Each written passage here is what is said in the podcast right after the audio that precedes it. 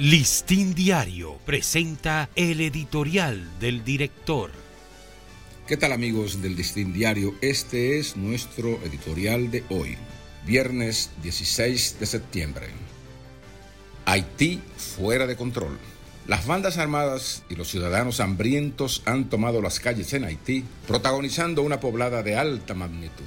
La situación es tan grave que varias embajadas y sus consulados, así como todos los bancos, numerosos comercios y estaciones de combustibles, han paralizado sus actividades. Los saqueos, bloqueos de calles y carreteras, enfrentamientos a tiros y otros episodios de violencia en medio de la escasez de productos y parálisis de los servicios han sumido a ese país en un caos generalizado.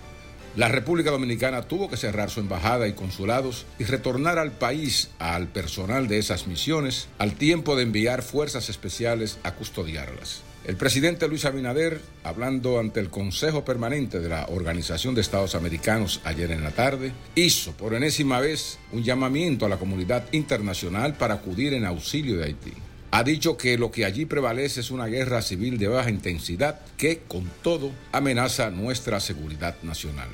En tal virtud, el país tiene el legítimo derecho de disponer un despliegue masivo de tropas en la frontera, restringir la migración ilegal y organizar una evacuación masiva de los dominicanos que viven en Haití.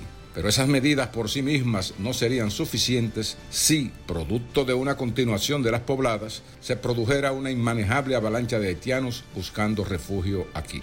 No queda más alternativa al gobierno que ordenar planes de contingencia para evitar, como dijo el presidente en la OEA, que las pobladas haitianas se extiendan a nuestro país en vista de que por el momento no hay allí un sector capaz de catalizar una solución de paz y restitución del orden institucional, lo que francamente se impone es una intervención de fuerzas de paz de la OEA o de las Naciones Unidas.